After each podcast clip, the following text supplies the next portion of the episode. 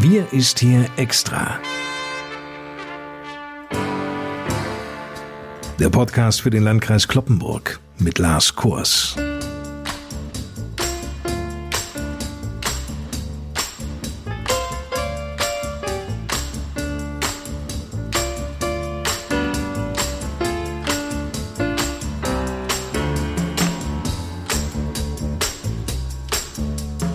Moin und willkommen zu diesem vorweihnachtlichen Corona-Update für den Landkreis Kloppenburg, einen Tag vor Heiligabend.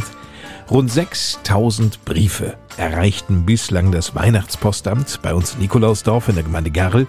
Aus den unterschiedlichsten Ländern schickten wieder Kinder ihre Briefe oder auch selbstgemalten Bilder für den Nikolaus, das Christkind oder den Weihnachtsmann. Und was beschäftigt die Kinder? Im Grunde genommen nichts anderes als bei uns Erwachsenen auch. Es ist vorrangig die Pandemie. Viele Kinder schreiben in diesen Briefen von Sorgen über Corona, dass sie selbst oder nahe Angehörige daran schwer erkranken könnten. Vor allem aber, dass Corona ein baldiges Ende nehmen möge. Ein nur zu verständlicher Wunsch. In solchen Momenten fällt es nicht leicht, der Realität ins Auge zu schauen, denn nach einem baldigen Ende der Pandemie sieht es nicht aus. Ganz im Gegenteil.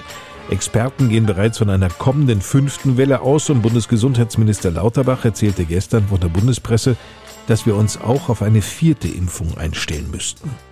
Da wirkt der langsame Rückgang der Neuinfektionen hier im Landkreis Kloppenburg auf Werte, die mittlerweile deutlich unter 200 liegen, fast trügerisch.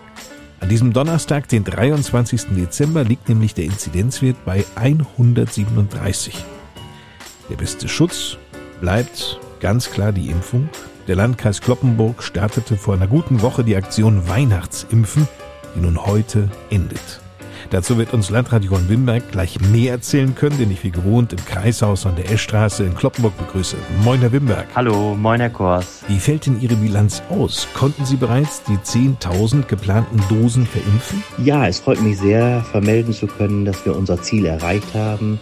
Tatsächlich konnten über 10.000 Impfdosen verabreicht werden und das war zwischendurch tatsächlich auch gar nicht so klar. Denn nachdem es am letzten Wochenende wirklich sehr gut losging und wir am Freitag, Samstag und Sonntag insgesamt rund 4700 Impfdosen allein in diesen drei Tagen verabreichen konnten, brach am Montag die Nachfrage ein. Wir hatten am Montag 2200 Termine im Angebot, davon wurden nur 828 genutzt, sodass wir schon Zweifel hatten, ob das bis zum Ende dieser Impfaktion wohl noch ausreichen könnte, um die gewünschte Zahl von 10.000 zu erreichen. Aber es ging gut weiter am Dienstag mit 1.641 Impfungen, am Mittwoch gar mit 1.807. Mir bleibt an dieser Stelle nur allen Dank zu sagen, die sich so engagiert eingebracht haben in all den Tagen, auch am Wochenende. Da bin ich sehr, sehr dankbar und das war ein großer Schritt nach vorne allein in diesen sieben Tagen. Trug denn diese Aktion auch zur Steigerung der Impfquote bei? Wir haben in dieser Woche bei den 10.000 Impfungen fast ausschließlich Booster, also Auffrischungsimpfungen vorgenommen. Leider nur in den allerseltensten Fällen Neuimpfungen, Erstimpfungen. Das muss man dazu sagen. Insofern hat auch diese Impfaktion nicht wesentlich zur Steigerung der Impfquote beigetragen. Aber erfreulich ist es schon, dass sich so viele Menschen haben boostern lassen. Das gehört ja auch zur Gesamtkampagne dazu. Aber wir wünschten uns natürlich auch, dass wir insgesamt die Impfquote steigern können. Gibt es eigentlich Impfmöglichkeiten auch an den Festtagen und zwischen den Jahren? An den Feiertagen legen wir mal erst eine Pause ein. Da gibt es keine Impfmöglichkeiten. Wir haben ja in den letzten Tagen durchaus auch festgestellt, dass so mancher Termin nicht wahrgenommen wurde, das Angebot größer war als die Nachfrage. Und ich glaube, gerade jetzt über die Weihnachtsfeiertage ist es gut, wenn alle die, die jetzt dabei waren, die Ärzte, die Helfer, die Unterstützer dieser Kampagne jetzt auch mal ein bisschen verschnaufen können, denn in nächster Woche geht es schon zwischen den Feiertagen weiter. Da wird weiter geimpft. Allerdings waren hierfür die Termine bereits vor einiger Zeit im Team Terminierungsportal freigeschaltet und sind auch bereits alle vergeben. Es kann natürlich sein, dass einige Termine noch storniert und somit wieder frei werden, denn einige Bürgerinnen und Bürger haben nun sicherheitshalber vielleicht zwischendurch schon einen spontanen anderen Impftermin wahrgenommen oder waren bei der Weihnachtsimpfaktion dabei. Ich kann nur alle bitten, dann auch die Termine wieder frei zu machen, wenn sie nicht mehr benötigt werden. Das ist ganz, ganz wichtig und auch nur fair den gegenüber, die gerne kurzfristig einen Termin haben möchten. Alle feststehenden Termine werden immer auf unserem Terminierungsportal impfung-clp.de eingestellt. Dort kann sich jeder erkundigen und nachschauen, welche Termine frei sind, sodass wir natürlich auch gleich im Januar weitermachen mit unseren mobilen Impfteams und das Angebot dann auch weiter besteht. Von morgen, Heiligabend an, gilt ja nun bis Neujahr die Weihnachtsruhe, die die Landesregierung ausgerufen hat. Was heißt denn das jetzt ganz genau? Es gilt landesweit dann die Warnstufe 3, allerdings in verschärfter Form. Nun hat es ja in dieser Woche noch die Bund-Länder-Runde gegeben, wo noch einige Dinge abgesprochen wurden für die Zeit auch nach Weihnachten. Und da sind noch einige weitere strengere Regelungen dabei. In Niedersachsen heißt das dann auch ab dem 27. Dezember, dass sich nur noch zehn Personen zusammenfinden dürfen. Jetzt geht es ja noch ab Heiligabend um eine Begrenzung im Innenbereich auf bis zu 25 vollständig geimpfte oder genesene Personen inklusive Kinder und Jugendliche. Bei Zusammenkünften mit mehr als zehn Personen zusätzlich gibt es dort die Testpflicht über die Feiertage. Das gilt nicht für Personen, die geboostert sind oder nach vollständiger Impfung eine Durchbruchsinfektion überstanden haben. Für die Testpflicht reicht dann ein Selbsttest, der vom Gastgeber oder einem vom Gastgeber beauftragten Person kontrolliert werden muss. Kinder und Jugendliche müssen sich nicht testen lassen. Es muss während der privaten Weihnachtsfeier keine Maske getragen werden. Für ungeimpfte Personen bleibt es allerdings bei den Beschränkungen, dass sich ihr Haushalt nur mit zwei weiteren Personen aus einem anderen Haushalt treffen darf. In Pflege- und Seniorenheimen brauchen Besucherinnen und Besucher neben der FFP2-Maske einen zertifizierten negativen Test. Das gilt auch für Menschen, die bereits eine Boosterimpfung erhalten haben. Ja, und dann, wie gesagt, sind das die Regelungen, die dann bis zum 26. Dezember gelten. Und dann wird es ab 27. Dezember eben auch so sein, dass dann private Feiern und Zusammenkünfte, wie gesagt, von nur bis zu zehn Personen besucht werden dürfen. Ja, und man will dann auch diese Weihnachtsruhe nicht nur bis Anfang Januar, sondern bis Mitte Januar gelten lassen.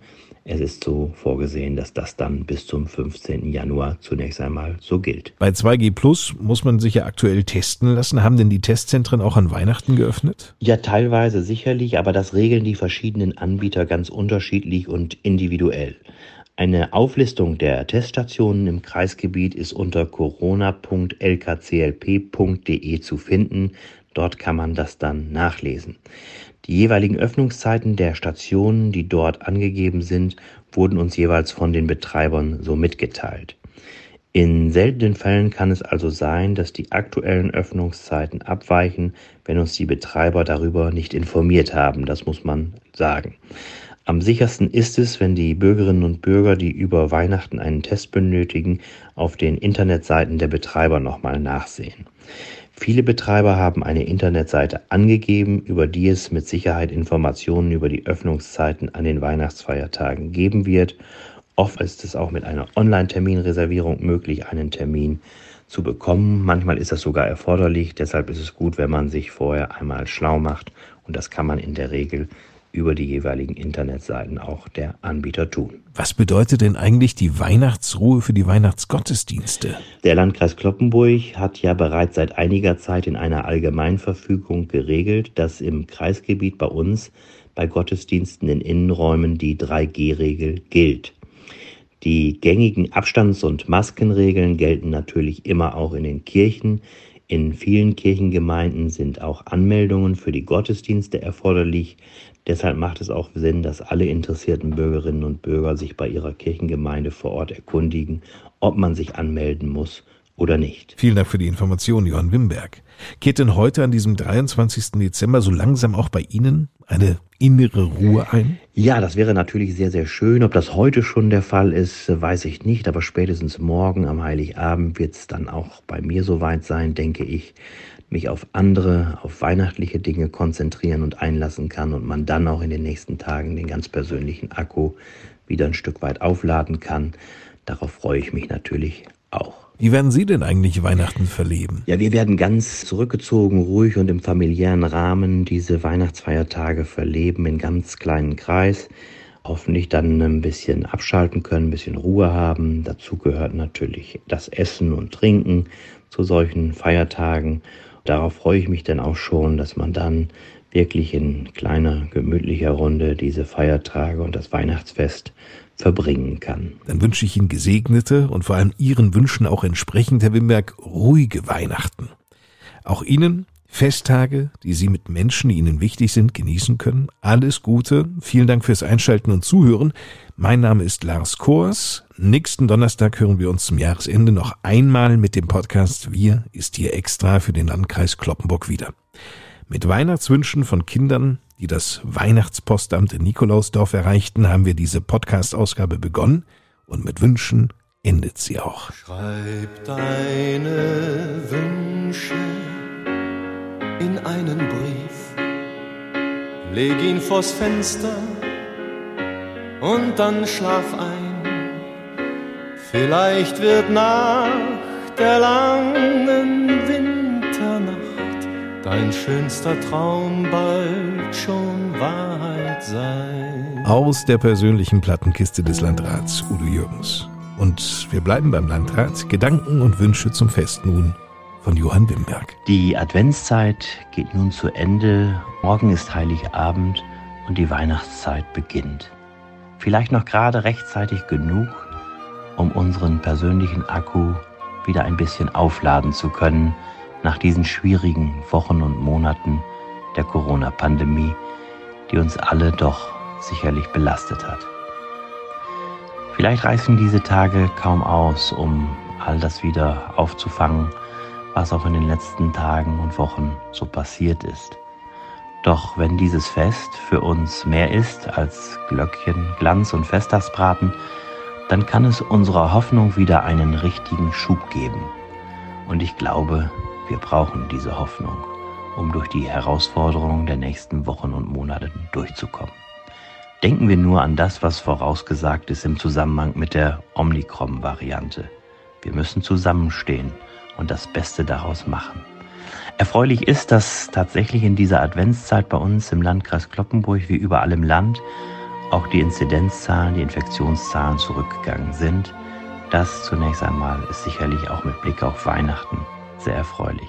Aber wir dürfen uns natürlich nicht in Sicherheit wiegen. Und deshalb ist es wichtig, dass wir gemeinsam uns auf das konzentrieren, was vor uns liegt.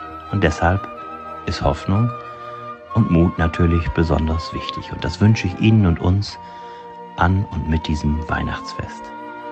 Möge Sie das Licht der Weihnacht begleiten durch die Herausforderungen der kommenden Wochen und Monate.